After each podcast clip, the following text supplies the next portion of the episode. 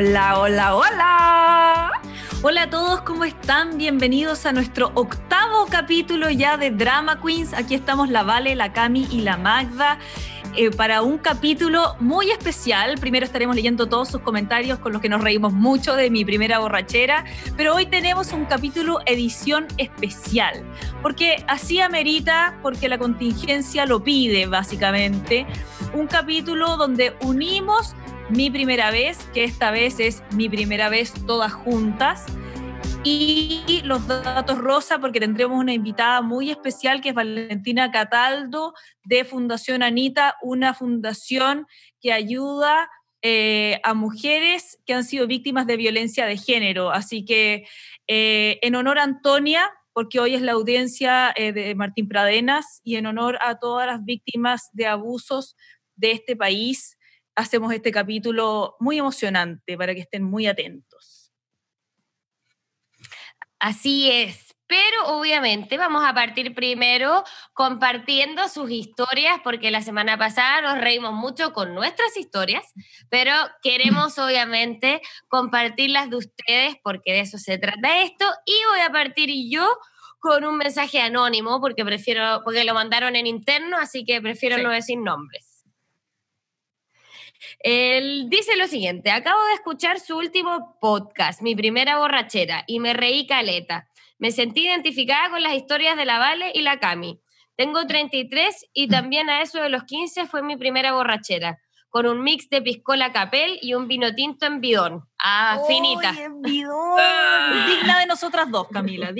Sí, Como decía Cami, uno cuando chica tomaba querosén. Por eso, eh, eso emborracharse del terror con el mítico Ron Midjans, Fresco Cooler y Pisco Ruta Muerte. Vino en oh. bolsa, un clásico también.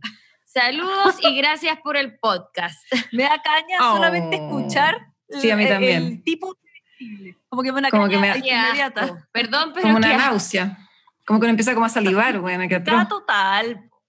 Ah. Sí. Cami, ah, ¿vais con la lectura? Voy, voy, voy, sí. Voy yo. Eh, oye, saludarlos a todos mis amores, y son, es que yo amo porque la gente comenta y yo me recago de la risa, bueno, y cada historia, de verdad que esta vez hubo más que nunca. Lo máximo, lo máximo. Parece que la gente toma igual que tú y yo, ¿vale? no tiene... No, sí. No, porque quedamos como las borrachas de la, plaza de aquí No estamos solas en esto. No estamos solas, me encanta. Sí, bueno, aquí también tengo uno, a ver, creo que sí, Anonymous obvio, dice, les quería contar por interno una anécdota que no es mía, sino de una amiga. Ah, esta me encanta. Ya, partimos, esta no es mía de una amiga. A la de la amiga, esa es la, chiva de la, amiga, en la chiva de la amiga. Tengo una eh, amiga, amiga. que es buena para el copete. Claro. yo no, no tomo. No, estás loca, imagínate. Bueno, dice, la primera vez que se curó, ah ya, seguimos en tercera persona, estábamos ya en la U, en la casa de una amiga. Esta huevona se curó con el con vino al nivel de no tener conciencia. La acostamos dejándola con una bolsita por si quería seguir vomitando. La loca en un momento de la noche se levantó y vomitó por la ventana del segundo piso con la cuea que le cayó al perro que era un poodle blanco. Al otro día arrancamos lo más temprano que pudimos. Por alguna razón nunca más pudimos carretear en esa casa. No, hija mía, pero por favor, buitreando el perro. Ay, no. Qué pic, no, qué elegancia. Qué cosa no, no, no, Qué mala suerte, onda, justo un pero blanco con un vino tinto. pobre perro. qué fatalidad. Oye, un alma de caña de vino, oh, Dios te libre. Dios los libre de la caña de vino. Nada más malo. Uf.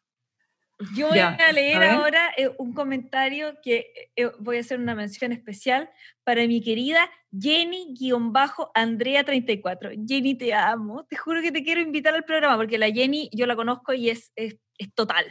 Es fantástica. Y la ah. Jenny dice, me acuerdo y me río sola de mi primera borrachera, como a los 16 con coñac tres palos. Tres palos que le dio su mamá después. No, claro. Claro, el coñac tres palos, un clásico, en todas partes uno tiene coñac tres palos para cocinar, qué sé yo.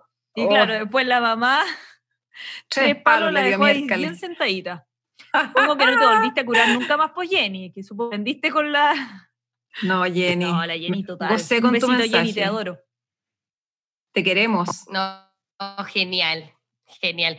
Yo igual quiero hacer una mención mini especial a P. Morales, que siempre nos escribe, nos contó ahí una historia muy divertida, pero no se acordaba de su primera borrachera con su memoria selectiva como la tuya, ¿vale? Pero dijo que se parecía a mí porque tenía harto aguante con el copete. Mucha suerte, P. Morales. En ah, eso somos muy parecidos. No, pucha, no. No. Oye, pero les agradecemos obviamente a todos, todos sus comentarios, sus historias. Realmente nos reímos mucho, muchas, muchas gracias. Esto, este, estuvo muy entretenido el capítulo anterior, igual. Lo pasamos bien nosotras oh. y vimos que ustedes también lo pasaron bien y eso maravilloso. Pero ahora nosotras nos vamos a lo que mm, nos trae el capítulo de hoy, claro que sí, como bien se los adelantó la Vale, un capítulo muy importante eh, que no podíamos dejar de tenerlo porque la contingencia lo ameritaba y porque nosotras también somos tres mujeres, somos las queens aquí creemos que es muy importante traer a la palestra el tema de la violencia de género porque a todas nos ha tocado vivirlo, porque todos hemos tenido que enfrentarnos a alguna situación como esa y hoy más que nunca que eh, está muy visibilizado gracias a lo que está pasando con Martín Pradenas y eh, por lástima con lo que pasó con Antonia. Así que por lo mismo hoy nuestra primera vez, muy importante, muy emocionante, es mi primera vez, todas juntas.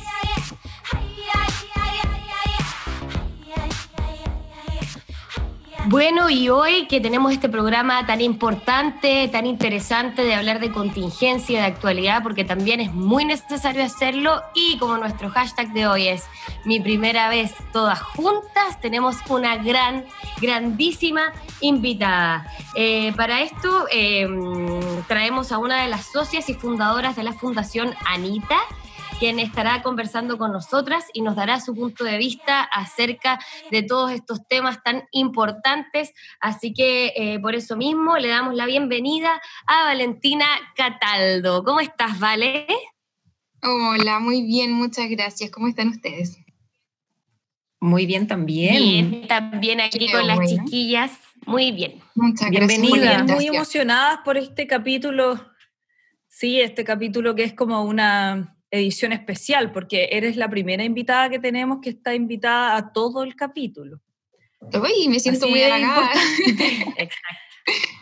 Sí, y creo que, es que bueno, este tema no, no va para 20 minutos. ¿O idea Exacto. mía? Chiquillas. cosa, Cami? No te, no te escuchamos. ¿Es idea mía o es la primera invitada mujer? Es la primera invitada mujer. Ah, sí, por tanto, además. Más halagada me siento entonces. Sí, hoy con todas las mujeres. Hoy es nuestro día.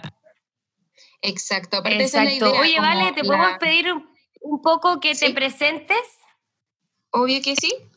Yo soy Valentina Cataldo, yo soy abogada, soy una de las fundadoras de Fundación Anita.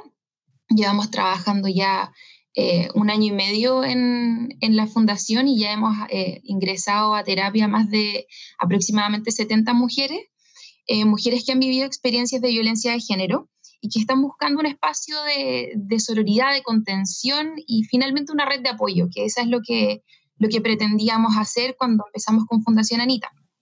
En ese sentido hemos podido tener la grata experiencia de poder ayudar pero también una dolorosa, un doloroso golpe a la realidad de, eh, de, que la situación es mucho peor de lo que yo inicialmente pensaba que era.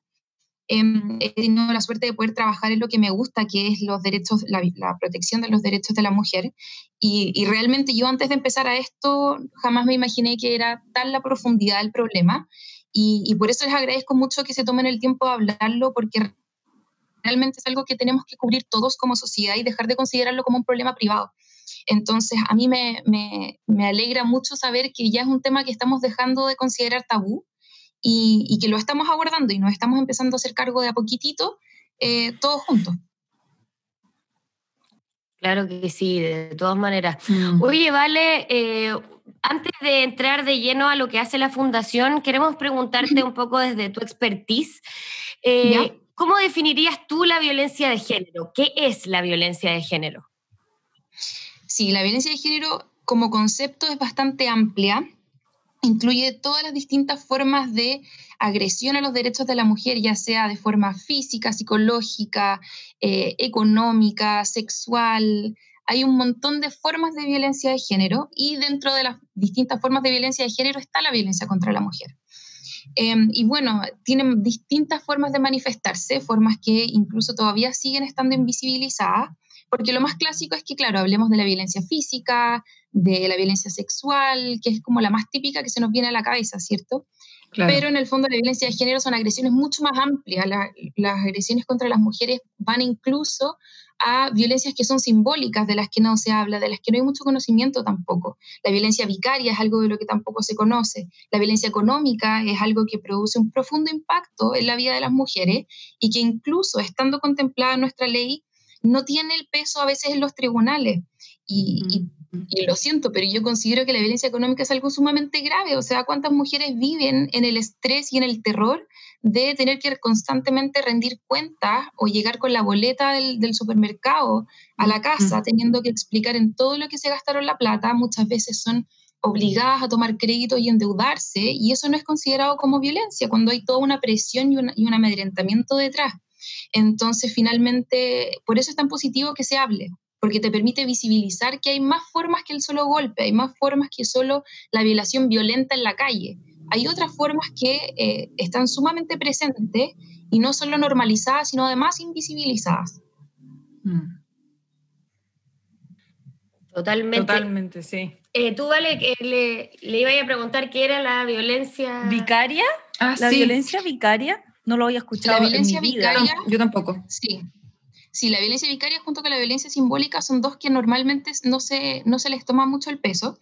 La violencia vicaria es la que sufren las mujeres cuando una vez que logran terminar su relación con su, con su agresor, este les ejerce violencia a través de los hijos, ya sea golpeándolos, ya mm. sea, incluso este año tuvimos dos castigos femicidas donde un eh, padre mató a su hijo porque eh, su expareja había, em, había empezado una relación con una persona nueva y como él ya no tiene acceso directo para ejercerle violencia a ella, ejerce la violencia a través de los hijos. Entonces, la violencia vicaria es ejercerle violencia a la mujer a través de algo que ella ama, a través de algo que ella eh, aprecia mucho y que sabe que ejerciéndole violencia a eso mm. le va a perjudicar a ella. Como bien castigador, ¿no?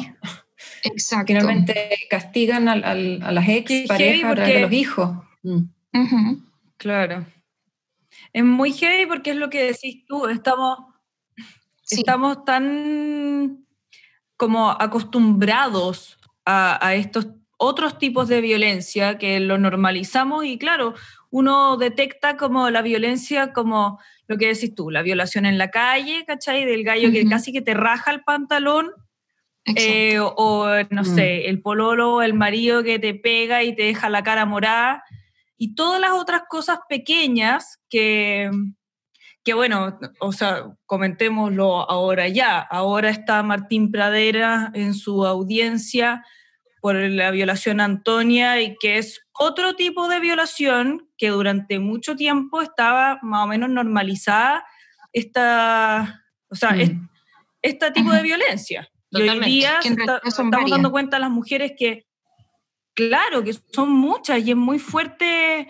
Bueno, nosotras decidimos hacer el programa, eh, bueno, por la contingencia, por supuesto, pero también porque cuando uno se pone a, hablar con un grupo de amigas, de las 10 que están en una mesa, 8 han sufrido algún tipo de abuso o de violencia. Y eso es tremendamente fuerte, como que nos estamos dando cuenta recién que es muy normal. De hecho, esa fue la principal razón por la que empezamos la fundación.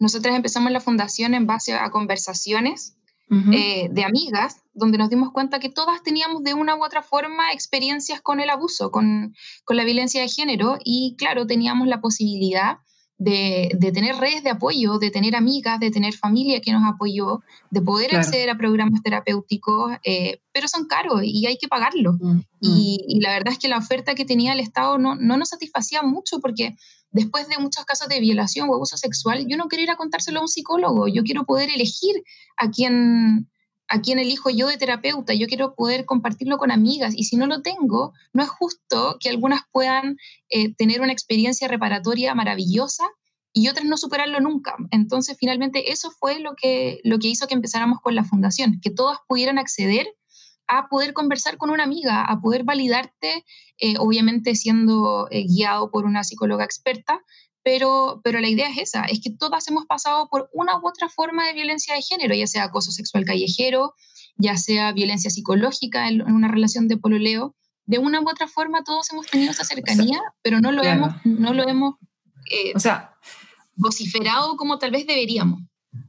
Claro, mm. desde lo más evidente, que era lo que decía la, nuestra Vale, la Vale Campos, como desde el golpe, la violación, el acoso físico directo, ¿no? Visible, digamos, hasta lo más solapado, porque decir pequeño claramente no es lo correcto, porque finalmente todo, es mm. lo mismo. Em, claro, pero yo tengo una pregunta como que se me viene a la cabeza en este minuto, en realidad, escuchando la, conversación muy atentamente, ¿no? Me, me, encanta este tema, lo encuentro, lo encuentro brutal, encuentro que hay que hablar de esto, que obvio. Pues, no podemos no hablar de esto, sí. sí. Eh, además somos mujeres, o sea, lo, vivimos en carne propia, em, sabemos de amigas, de parientes, bueno, todas tenemos, tenemos alguna historia por ahí, pero pensaba eh, en, la fundación misma, digamos, ¿no? ¿Vale? Em, los, los casos, no sé cómo plantear la pregunta, pero es como, hay más casos de mujeres que llegan como desde esta violencia más física, como más evidente, digo, en su mayoría, o hay un poco de todo? ¿Me, explico? Como, o también pasa que llega alguien... Sí, te entiendo. Que, que, que, tuvo, que sufrió algo más pequeño, insisto, sé que no es la palabra correcta, pero algo más no tan evidente y que tiene ese nivel de conciencia y de querer decir, ya, no, esto me parece que es acoso y voy al tiro y acudo al tiro a esta ayuda, o esperan, lamentablemente, a que sea reiterativo y a que sea más brutal y ahí piden ayuda, ¿se entiende?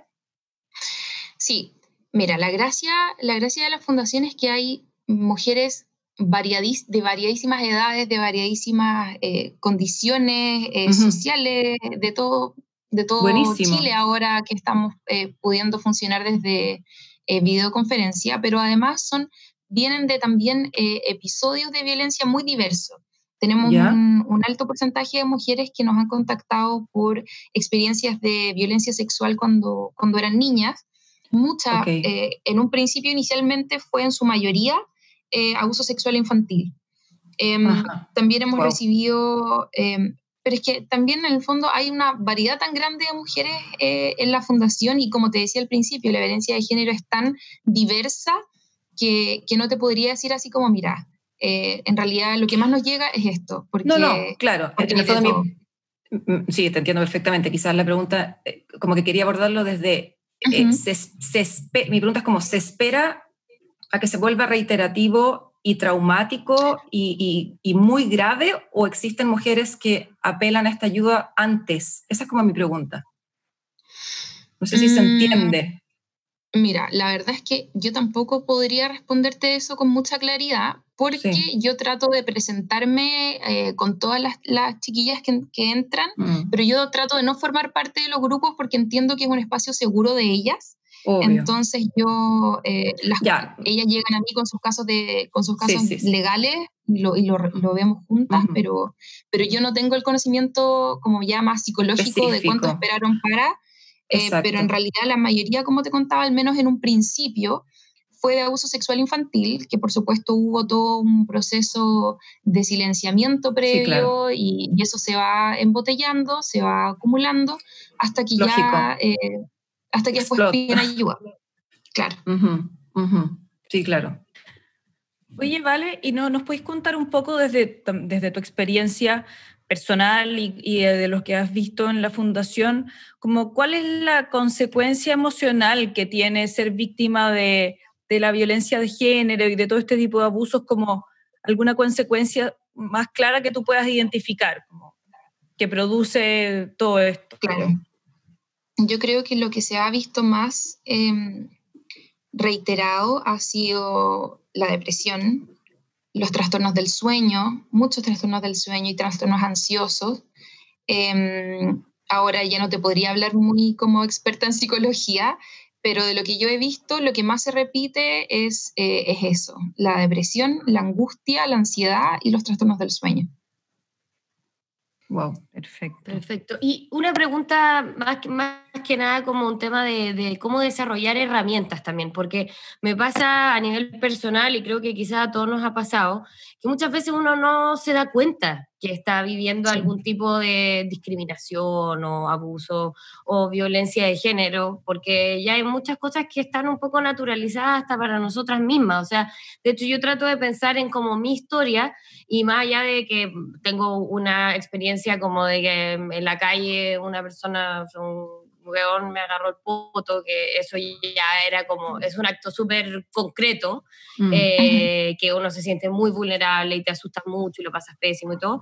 Eh, pero si yo pienso como en mis ámbitos más personales o, como muchas veces me doy, o sea, como que me doy cuenta mucho después que hubo algo que me dolió, algo que me molestó, que en realidad, oye, no, mm. lo, no lo pude ver. Entonces, un poco... Eh, como, como qué, qué, herramientas o la fundación, qué herramientas entrega, sientes tú, para que uno vaya siendo consciente de esto, y no solo las mujeres, sino que también eh, los hombres, un poco como nosotros aquí en este programa tenemos hartos hombres que nos escuchan, entonces como cómo poder eh, ir haciendo notar este tipo de, de actos.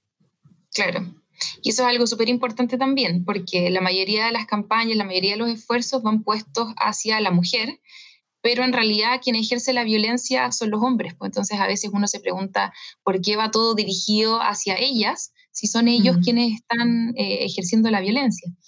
Em, nosotras estábamos eh, pensando que em, en, lo, relativo a las herramientas, em, queremos empezar, bueno, íbamos a empezar este año, pero por razones de la cuarentena no, no pudimos empezar, eh, con talleres de empoderamiento infantil de niñas, porque, porque hay estudios que revelan que en esas, en esas edades, como en determinada edad, a las niñas se les empieza como a, hacer pensar, a hacer entender de que ellas tienen que preocuparse más de su físico y los hombres más preocuparse más de otras cosas que son consideradas más importantes.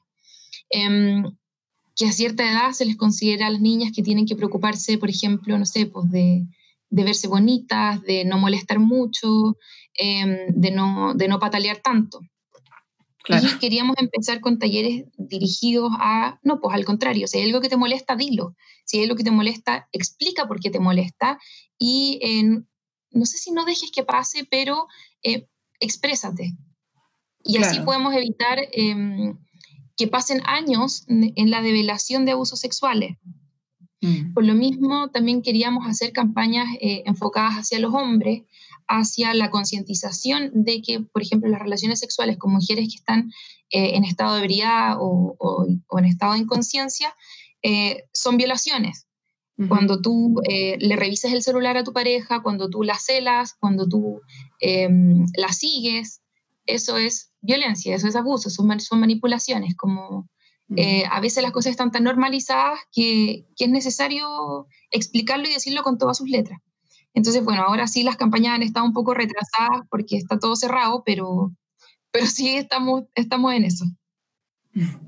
Sí, total. O sea, me pasa que encuentro que es muy importante hacer, decir y, hacer notar eso porque muchas veces también tiene que ver como con la educación a nivel, de, a nivel cultural que hemos tenido también. Si al final no es como que todos los hombres sean malos y todas las mujeres, no, finalmente también es que nos educaron de cierta forma mm. en que hay ciertos paradigmas que creo que están erróneos y que es lo que por suerte con los movimientos que están funcionando ahora, como es esta fundación, por ejemplo, están haciendo cambiar y están, nos están abriendo los ojos a todos, siento. Sí, yo encuentro que con respecto a lo que decía la Magda de, de cómo, más allá de lo, de lo que hace la fundación, sino que cómo nosotras como mujeres adquirimos las herramientas, yo creo que el, el movimiento que se está produciendo ahora, hace un par de años, ha sido fundamental para que uno abra los ojos y finalmente muchas de nosotras hemos hecho el recuento de situaciones de la vida y hemos dicho, chuta, no, mm. ese día que yo en verdad, yo, ejemplo, Valentina Campos,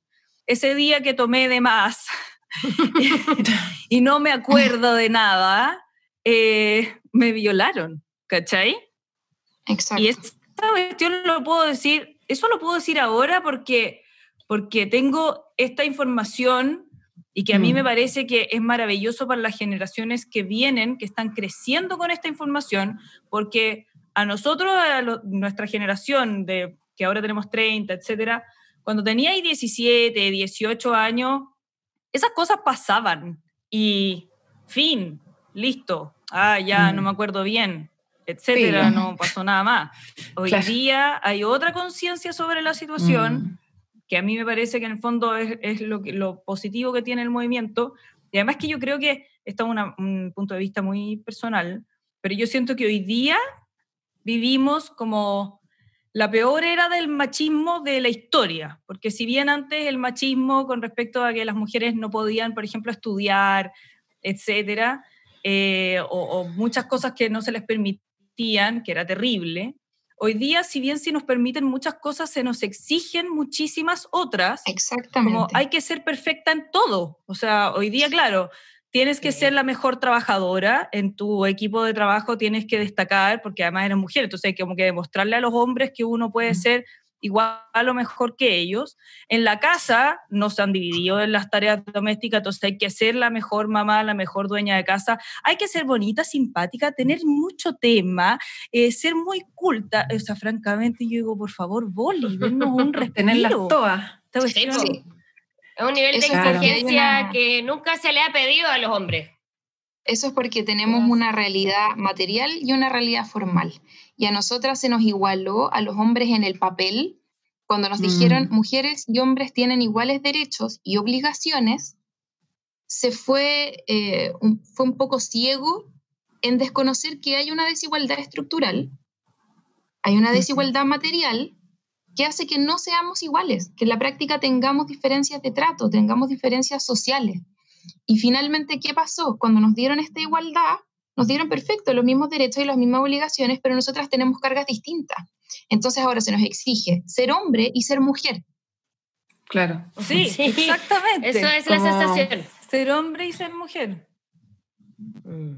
Es Sí, muy porque, Empoderadas. aparte, o sea, tenemos que cumplir los dos roles, pero yo siempre he pensado que, que en el fondo como mujeres nosotras tenemos que rescatar nuestro femenino totalmente como desde el empoderamiento y, y- y obviamente sin menospreciar nuestro rol, pero me parece que, por ejemplo, el rol de ser solo mamá es una tremenda pega, ¿cachai? Como Exacto. claramente las mujeres vivimos otras experiencias y también merecemos que eso sea reconocido como tal. O sea, no Totalmente. solamente somos válidas porque eres mamá y aparte eres gerenta general de una tremenda empresa, como Mm. También nuestra naturaleza nos hace eh, tener capacidades distintas o, o qué sé yo. Como Multifacéticas. exper- hay experiencias que nosotros solamente podemos vivir como gestar un ser humano y eso Mm. obviamente no, nos da otras posibilidades y creo que eso hay que rescatarlo con el valor que tiene, sin Sí, desmerecerlo. Sí, porque al día de hoy eso se invisibiliza o se trata como de, de que, ¿cómo decirlo? Que es menos, o sea, no es que no sea importante, sino que, ok, si tú querías estar a la altura de la empresa o si tú querías ocupar el mismo puesto que ocupa él, eh, entonces eso tiene que durar lo menos posible. O sea, ojalá en dos meses ya esté activa y listo y se acabó. Y no funciona así. po. La vida no, no es así. Y entonces, de alguna forma, se tiene que igualar desde otros parámetros al final. Claro, y en ese sentido también me refiero, por ejemplo, a mujeres trans que quizás genéticamente no están hechas para quedar embarazadas, pero finalmente son mujeres y si ellas deciden cumplir ese rol totalmente como de, una maternidad absoluta sin dedicarse a otras cosas, también tienen que ser valoradas como tal, como que creo que en el fondo, eh, no sé, rescatar lo femenino, como que se, se ha pisoteado durante tantos siglos el femenino, que creo que estamos en, una, en un momento como muy importante de la historia. Yo siento Sí. que estamos Mm. viviendo como un cambio histórico, ¿cachai? Totalmente. Que nosotras estamos Obvio. siendo Totalmente. real protagonistas, así como las mujeres que lucharon por el voto femenino. Hoy día se está generando otro cambio así de fuerte y es emocionante. Exactamente. Y lo que decía la, lo que decía la Vale Campos también tiene mucha razón cuando dice que el machismo ahora está sumamente brutal. Y eso Mm. es porque cada vez que el movimiento feminista agarra más fuerza, la reacción machista es cada vez más potente también. Mm. Y claro, hemos visto últimamente un, y no últimamente, llevamos años, años eh, pataleando, gritando en la calle, que nos escuchen, y, eso produce una respuesta cada vez más violenta. Muy reactivo. Oye, Vale, y en, y en, y en relación a eso, te quería preguntar, em, hoy día, viviendo este contexto pandémico de encierro, que sabemos que la violencia de género va en un, aumento galopante. Hemos visto cifras eh, en, todas las comunas, yo creo. Eh, finalmente, en, lo formal, ¿cómo, cómo, cómo se recibe ese apoyo igual? ¿Cómo, cómo, cómo seguimos comunicándonos? Es, Porque... complejo, es súper complejo eso. Porque mira, las denuncias por violencia intrafamiliar han, han disminuido. Las llamadas al 1455, que es el número dispuesto por CERNAMEG para orientación en violencia de género, o sea, violencia intrafamiliar, está, han subido. las cifras de femicidio también han aumentado, pero es súper preocupante que las cifras de denuncia disminuyan. Y eso en el fondo se explica por un montón de cosas, que por un lado está la dificultad para ir a hacer la denuncia, los tribunales de familia están cerrados en su gran mayoría. Eh, si bien hay formularios, por ejemplo, en las páginas de la Fiscalía para hacer denunciar, no es eh, factible para todos descargar un, PDF, llenarlo, subirlo. O sea, eso sabemos las que tal vez tenemos manejo, pero además también se produce el que tenemos menos contacto con eh, las redes, que son las que finalmente a veces te pueden llevar a decir, amiga, eso no es normal amiga, eso que pasó eh, es un hecho violento, tú deberías mm. denunciar, deberías pedir una, alguna medida, medida cautelar. Entonces, como tenemos menos instancias de conversación y de tal vez expresar lo que te está pasando, mm. em, se produce también en una disminución de, de las denuncias. Entonces, finalmente, el, el apoyo real es mm. sumamente angustiante pensar que las mujeres están atrapadas con su agresor y no todas tienen la posibilidad de mm. encerrarse en una pieza sin nadie que te escuche, porque no todas viven en una casa donde no, se permite hablar desde, desde la privacidad eh, y poder realizar una denuncia telefónicamente, ya sea, bueno, los tribunales de familia de Santiago al menos han habilitado las denuncias por Zoom y por teléfono, pero también qué pasa con las mujeres que están en esa situación y si sales y vas a carabineros a denunciar, ¿cómo explicas que vas a salir? ¿A dónde vas? Claro, Entonces, muchas de esas no solamente no se les permite hablar solas, sino que su espacio, el espacio físico donde viven, no, no pueden estar solas porque viven en una no casa claro. muy chica y en el fondo están pegadas al agresor todo el día, qué violento. Hubo un, un, caso ahora hace poco, si no me equivoco, la semana pasada, no sé si fue en Pichilemu, de una, una, sí, ¿no? De una chica que fue, bueno, violada y fue a, la comisaría, creo que fue a denunciar en horario toque de queda y, y bueno, ya sabemos lo que pasó. Fue, terrible porque ella, francamente. llamaron a carabineros. Ella pidió ayuda en una casa y la dueña de casas le dio, le dio un tecito, la hizo pasar, la abrigó, llamaron a carabineros y cuando los carabineros llegaron, ellas salieron y como estaban afuera de la casa, la detuvieron por incumplimiento del toque de queda. Y no, y no detuvieron a la dueña de casa. Qué estupidez. Y después, en audiencia, en audiencia fue, fue brutal la revictimización de la mujer. No solamente después de haber estado presa toda la noche, después de haber sido violada en, en una caballeriza, presa toda la noche y el día siguiente tiene que pasar a audiencia de control de detención donde, el, donde el fiscal abiertamente dice de que no, que ella estaba en estado de ebriedad, que ella nunca dijo nada, cuando claramente la vecina que la ayudó le dio un vasito de agua, llamó a carabineros, informó de la situación y tiene que pasar por todo ese suplicio después de haber sido violada, después de que le fallaron, pasa toda esta revictimización realmente es, brutal. ¿Cómo decimos denuncia? ¿Cómo, ¿Cómo, llamamos a denunciar? ahí, queda, en evidencia que, que, el tema es, o sea, que hay un desconocimiento mm. a nivel cultural y tremendo. Porque, y estructural. Sí, claro, claro, pero me refiero a que la persona, el, carabinero, no tiene el criterio, ¿cachai? porque en su cultura, desde que es niño, nadie le enseñó, ¿cachai? Como, entonces, la cuestión, si dependemos del criterio de cada persona, el carabinero que te puede detener o el, juez, o sea, francamente, estamos expuestas y vamos a estar expuestas a esto mucho tiempo más, porque para que se genere este cambio cultural y los niños que hoy día tengan, tienen cinco años crezcan con toda esta información. Que hay que educarlos, claro. Tanto hombres como mujeres, o sea, esto viene, esto viene de la base. sí. Yo creo, sí. Pero la violencia institucional existe y está ahí. O sea, sí, claro que sí. Es, que, es lo que, hemos, lo que decíamos, al final es un problema estructural y cultural. Claro. Hace poquito estaba revisando mis redes sociales ah, y, y, que ahora es, es, una herramienta poderosa, encuentro yo, para visibilizar todo esto, eh, que es tan macabro. Y, y tengo una, una, compañera que es doctora, que mm, están ahí, imagínate, trabajando en primera línea con, con todo esto que está pasando, y también se visibilizó un caso de, de, abuso que parece que es heavy también en ese mundo, que claro, como quizás uno dice, pucha, yo soy actriz o, o, no conozco ese mundo, quizás no pasa, no sé. Y, y, parece que es heavy y parece que es muy, muy brutal el abuso de... de, todas las profesiones, pasan todas las instituciones y eso es porque la sociedad estructuralmente es machista. Exacto. Las mujeres normalmente... O sea, no dominan. Las mujeres no son el, el género dominante. Mm. Eh, eh, transversalmente, los distintos, ya sea poderes del Estado, empresas, instituciones, organizaciones, están dominadas por hombres. Y cuando están dominadas por hombres se permite y se, y se dan estos casos donde mm. las mujeres ya ocupamos lugares en todos los, todos los puestos, todas las, toda la sociedad. Entonces, como estamos, estamos en una posición de subordinación. Lamentablemente, ¿cuántas tienen jefes que, que se pasan para la punta, incluso sin, sin tocarla o sin ser derechamente claro?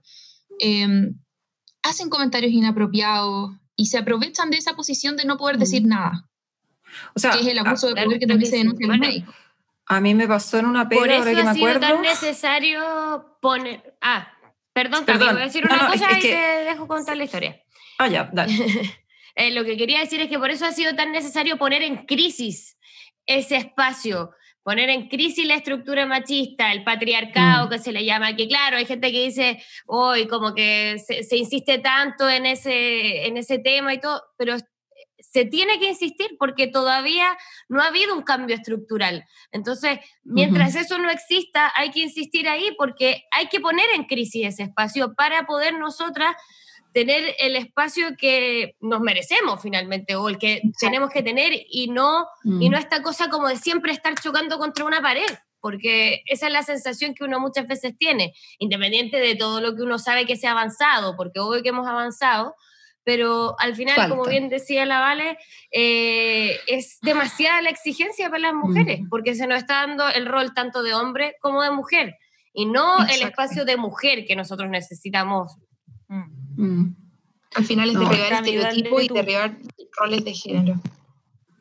No, no, lo que pasa es que quería comentar a, Pito como de, Vale Campos, comentaste como una, eh, historia como más personal, es que es, heavy como uno que ya es mayor, digamos, ¿no? Digo, 30, 35 años, uno ya no es una pendeja y en el fondo miráis para atrás y decís, claro, ahora hace poco, esto se está, o sea, se visibiliza, se, se, se, habla abiertamente, les guste o no a muchos, me importa una raja, encuentro que esto hay que hablarlo nomás, ¿me entendió, no? Pero uno mira, yo personalmente, Camila Ortega, miro para atrás en mi historia y sí hay episodios en que ahora digo, chuta, eh, ni yo caché, ¿me entendí? Eh, y ahora entiendo, pero por ejemplo a mí, sin ir más lejos, este, a ver, este verano tipo febrero, eh, yo tenía una pega en, el año pasado, me, echaron para el estallido, qué sé yo, como mucha gente en este país, y eh, tuve una pega nueva en febrero, X, y mm, súper bien, qué sé yo, la, la, nuevecita, como en un mundo bien, bien, bien de hombres, digamos. Todo bien, perfecto, me sentí muy cómoda y de repente un coleguita se me pasó por la punta, las chiquillas saben, no sé si se acuerdan, y, y tuve que dejar la pega. Tuve que dejar la pega porque mi nivel de incomodidad y de angustia era tal que, o sea, que tuve que hablar con mi jefa como superiora y, le, dije, porque en un minuto dije, me, sentí tan vulnerable que dije, ¿cómo le digo que llevo dos semanas y que, y que tengo ganas de vomitar cuando voy a trabajar? Porque no puedo ver la cara a este huevón cara raja, ¿cachai? Entonces, traté de hablarlo ahí por ahí con mi mamá, por ahí con una amiga, pero era un nivel que dije, no puedo más, y se me ocurrió llamar a esta jefa, y, y, me costó, me costó decirle la verdad, pero dije, Cami, es mujer, te va a entender, es mamá, va a empatizar. Gracias a Dios fue así, quedó muda, por supuesto. Em, no fue algo tan, tan grave, insisto, no, no, no, hubo violación ni, gracias a Dios, nada de eso, pero, pero sí hubo, o sea, fue un abuso de todas maneras. Y, y me quedé sin pega, pues. ¿Cachai? O sea, finalmente eh, privilegié mi, mi, sanidad mental, mi, mi, mi cuerpo, mi, todo. O sea, no fui capaz.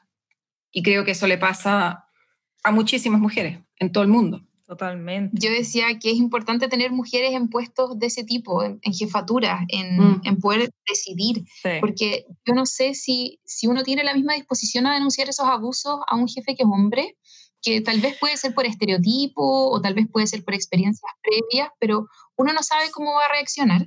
Y, y finalmente se produce también entre los hombres un pacto patriarcal que es de protección, que es de caer en el estereotipo de decir, mm. Mm, ¿por qué quiere realmente decir esto? ¿Qué hay detrás de esta denuncia? Cuando en realidad no hay más que develar una, un abuso.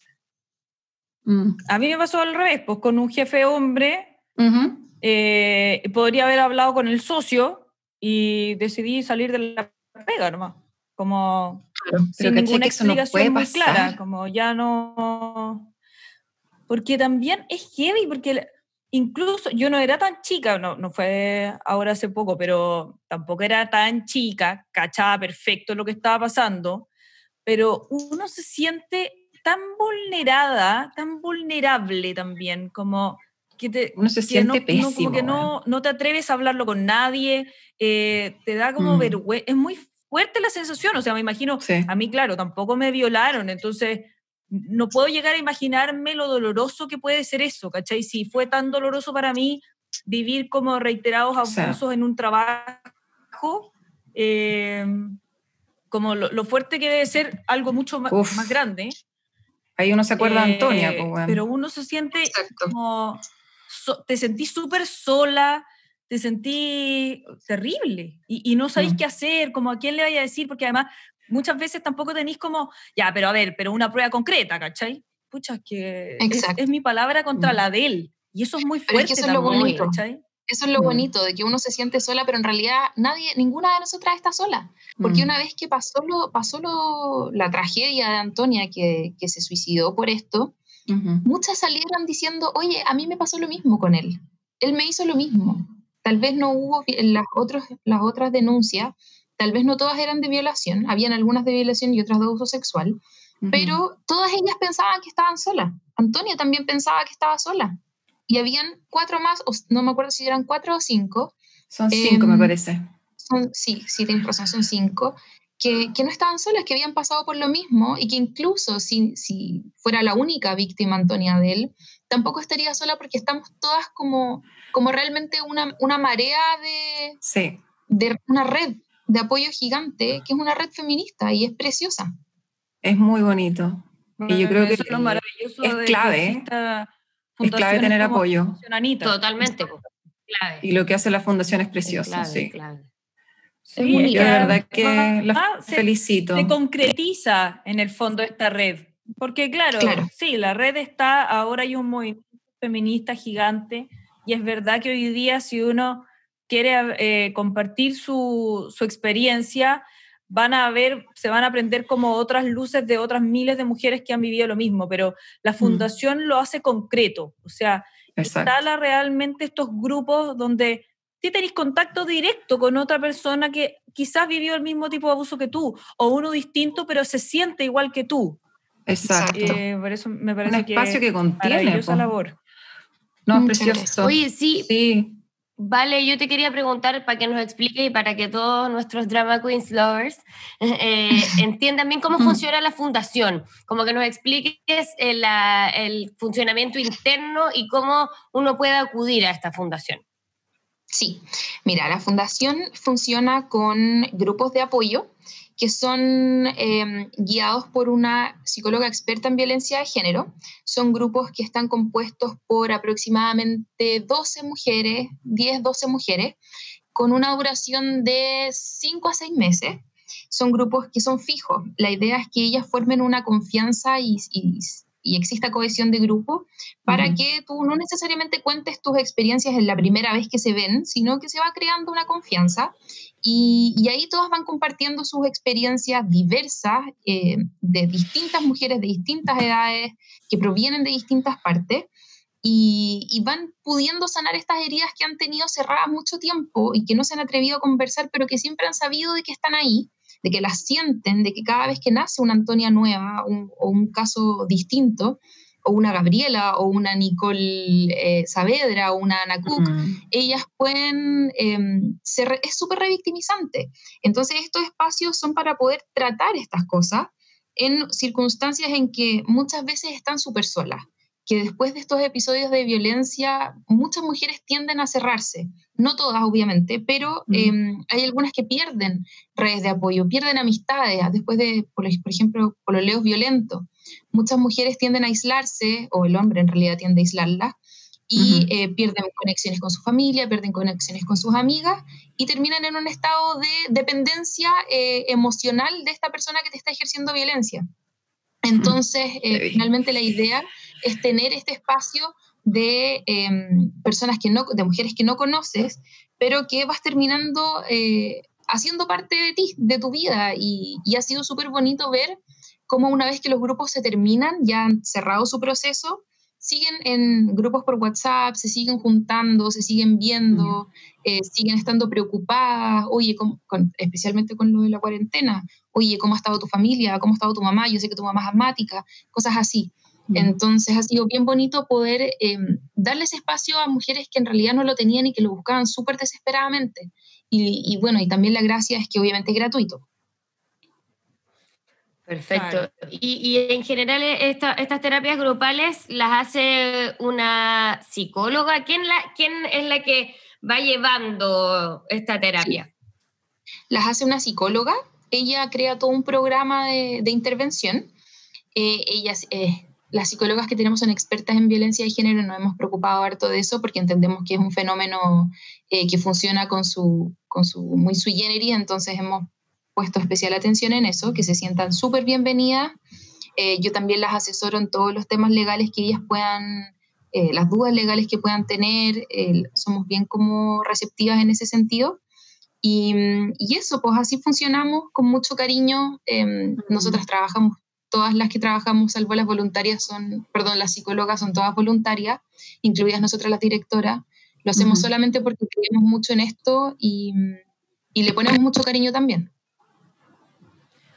Oye, Vale, ¿y, ¿y, nos podéis contar un poco cómo se financia la fundación y ahora cómo lo están haciendo? Me imagino que la cuarentena también cambió ciertas cosas como para todas las fundaciones y empresas de Chile. Claro, sí.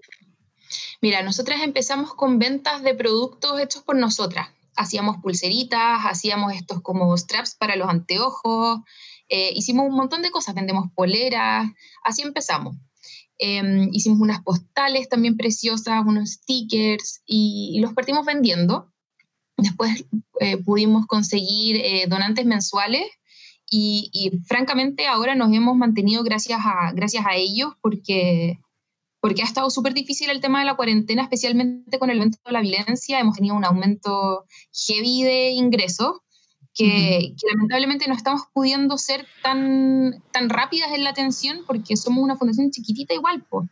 Y, y, si no tenemos ingresos eh, constantes y, y abundantes en el fondo, no podemos como eh, darle un grupo inmediato a alguien. Claro, pero estamos como, como pulpo en realidad tratando de, dar la atención lo más rápida posible. Pero entonces al día de hoy con esto de la cuarentena y todo, eh, se están financiando con voluntarios? O sea, Sí, no con son donantes. voluntarios, es la Un palabra. aporte, claro. Claro, aporte Donante, voluntario. gracias, esa era la palabra. con aporte voluntario, eso. Sí. Así están funcionando entonces.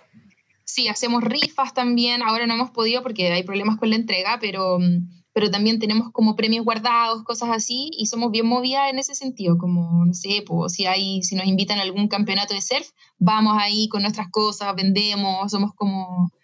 Bien motivada. Andamos como evangelizando por la, por la violencia de género. Está perfecto. Sí, es lo que hay que Sí, hacer. que- pues, que es total. importante lo que hace la que que contención hacer ahora. Es, es muy bonita la labor que hacen, de verdad que es una fundación chiquitita, Sí. más o menos nueva, pero creo de verdad vale que, insisto, yo como que, nada, me encanta el tema, encuentro que es precioso lo que hacen. eh, Admirable. las felicito, de verdad que Muchas gracias. encuentro precioso. de- es que, ¿qué, Mm. qué importancia tiene la contención? De verdad, insisto, o sea, sin eso pueden ocurrir tragedias y ya sabemos Muy cómo termina todo, entonces sumamente necesario, sí, clave. Ujú, es verdad. No, y, la a mí me parece que también. lo que dice la Vale, sí, lo- y lo que decís tú como de andar eh, casi evangelizando con, con lo Ujú. de la violencia de género y todo, me parece que tiene que ser así porque, como dice la yo fui a un colegio como súper religioso cuando chica, entonces en alguna parte parece que la Biblia decía que cuando la palabra del Señor llegara a todo el mundo, iba a venir de nuevo Dios. Claro. Y con respecto a esto, me parece que hay que evangelizar con, o sea, acerca de la violencia, porque cuando todos tengamos la información, se va a generar el cambio real. Exacto. Porque po. nosotras creemos que sí, el movimiento, hay mucha gente que cacha, pero hay mucha gente que no cacha. O sea, O- en Chile ha- se ha generado un movimiento súper fuerte, pero todavía pasa, o sea, a mí me pasó en Perú el año antepasado que se me pegó un señor en la calle casi a masturbarse al lado mío y yo grité y hice un escándalo y nadie hizo nada. O sea, Mm. nadie se dio vuelta en la calle, nadie más que yo y mi amiga hicimos un escándalo por esto, pero todo el mundo una cosa totalmente normal. Entonces, hay muchos lugares todavía que viven normalizando violencia. Totalmente. O hay gente que no le interesa, pero si no te interesa, nomás. por lo menos infórmate y habla desde Claro. un lugar en donde Sí, po.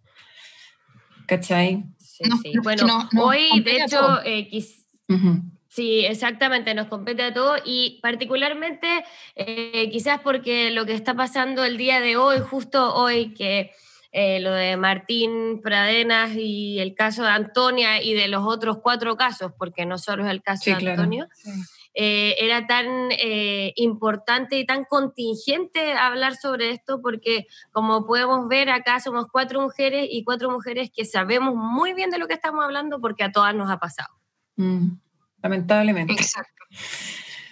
Exacto, pero no sé, Eh, así que- ojalá... Perdón, dale. No, yo te quería pedir a ti, Vale, si nos querí, o sea, si le quieres mandar un mensaje aquí a toda la gente que te está escuchando.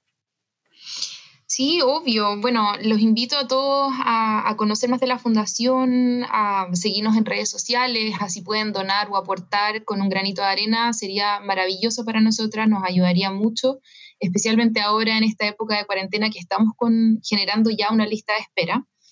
Y, bueno, y no solo eh, también respecto a la fundación, sino también como a abrir lo- los ojos y, las orejas para escuchar a la al lado, eh, no solamente a las amigas, eh, sino también de repente estar bien atentas a lo que pasa a nuestro alrededor con nuestras vecinas, con nuestras tías, que a veces no nos comentan directamente, pero si estamos bien atentas podemos cachar que realmente puede pasar algo, podemos intervenir, cómo podemos ayudar eh, a mujeres que tal vez, especialmente en este tiempo de cuarentena, están literalmente atrapadas con su agresor y tal vez necesitan de alguien que les extienda una mano y les diga, oye, si tenéis que salir corriendo, podéis tocarme la puerta, o, o no sé, pues yo te puedo ayudar como sea, eh, nos arreglamos, llamamos a carabineros, em, pero en el fondo es eso, como hacer bien sorora, a, a pensar al, al lado como, como realmente una compañera, porque ya, ya no nos consideramos eh, competencia, creo yo. Eh, pero, pero es eso, si tuviera que mandar un mensaje sería eso. Sororidad. Total. Oye, vale, ¿y cuál es el, el Instagram de la fundación? No sé si ya lo Es dijimos. Fundación Anita, todo junto. Perfecto. Para que sigan hombres y mujeres. Fundación Anita. Sí, ahí vamos a estar dejando más información en nuestro Instagram para, para que conozcan más sobre la fundación, cómo los pueden ayudar, etcétera, etcétera. Así que todos muy atentos. Exactamente. Y también hacemos un llamado a todos nuestros eh, seguidores, a nuestros auditores, que si quieren conversar con nosotras, si es que quieren abrir un espacio de conversación, eh, bienvenido sea. eh, de eso se trata también Drama Queens. Eh, muchas veces nos reímos, hacemos, eh, contamos anécdotas divertidas, porque obvio también estamos en un espacio para acompañarlos, para, eh, para pasarlo bien en estos momentos que lo estamos pasando mal, en general todos pero también cuando hay que hablar en serio, nosotras también podemos hablar en serio, así que si, si quieren, eh, si están buscando algún tipo de contención o si simplemente quieren contarnos alguna de, de sus historias y compartir, bienvenido sea. Ustedes saben que así es. Nosotros también tenemos nuestra plataforma, arroba Drama Queens, el podcast en Instagram, para que nos estemos contactando y estemos ahí conversando. Vale, Cataldo, te damos miles y millones de gracias por esta conversación y esta discusión No, tan gracias interesante. Gracias por la labor que están haciendo. Sí. No, muchas gracias a ustedes Muchas por el gracias, espacio y también por, por querer hablarlo. Sí, gracias a ustedes, gracias a- a- al trabajo que hacen en la fundación. Es un tremendo aporte y de verdad que las admiramos. Ojalá que Mm, se abran vaya muchos muy, ma- muy bien. espacios más y que esto siga creciendo con mucha fuerza. Así que la mejor fortuna para su fundación. Muchas gracias. Que les vaya súper bien. Vale. Te Un besito grande, Chao, chao. un abrazo. Chao. Chao. Bueno, ahí se iba nuestra querida Vale Cataldo de Fundación Anita. Ya saben, en este minuto más que nunca se necesita el aporte de todos nosotros, así que si pueden dar un granito de arena, ya saben, en arroba Fundación Anita los pueden seguir, pueden ver lo que hacen. Y si ustedes también necesitan esa contención, saben que existe ese espacio que es totalmente gratuito, que eso es lo importante. Y nosotras el día de hoy nos despedimos después de este programa tan, tan lindo en realidad, eh, de, tanto, Mm. de tanta profundidad, de tanto peso y tan necesario de hablar. Sí. Yo estoy sin palabras. Yo igual, estoy media mudeque hoy día. Totalmente emocionada, Kevin. Eh, Pero muy eh, feliz. es que el tema es muy fuerte. El Mm. tema es muy fuerte, es muy emocionante, es maravilloso ver cómo, cómo está creciendo un movimiento con fuerza, cómo existen estas redes de contención, eh, vivenciar eh, explícitamente que no estamos solas, es maravilloso, pero también es tremendamente fuerte abrir las heridas, así que mucha fuerza Exacto. para todas las que han vivido experiencias similares. eh, atrévanse a compartirlo, atrévanse a, a apoyarse de otras mujeres porque en eso estamos, en esa lucha estamos todas juntas. Sí, y nada, por lo último, decirles, como bien dijo la Magda, que de verdad que este es un espacio eh, de mujeres eh, pa- para todes, pero un abrazo, un abrazo a las que no lo están pasando bien hoy con un tema como este. Eh, Drama Queens también, insistimos, es un espacio para eso también. eh, nada, puro amor para todes, los amamos y cual- cualquier cosa que estamos pueden escribirnos y de verdad que vamos a estar muy atentas. Así que nada, también muy emocionada, me, encanta que, se abra este espacio. Y eso, pues chiquillos, espero que les haya gustado este capítulo. Y mm, ya nos vemos despedimos. en la próxima. Sí, pues nos, vemos la vemos la próxima. próxima semana. Los queremos mucho, muchísimo. Un beso grande a todos. Un abrazo. Besito, chao. Chao.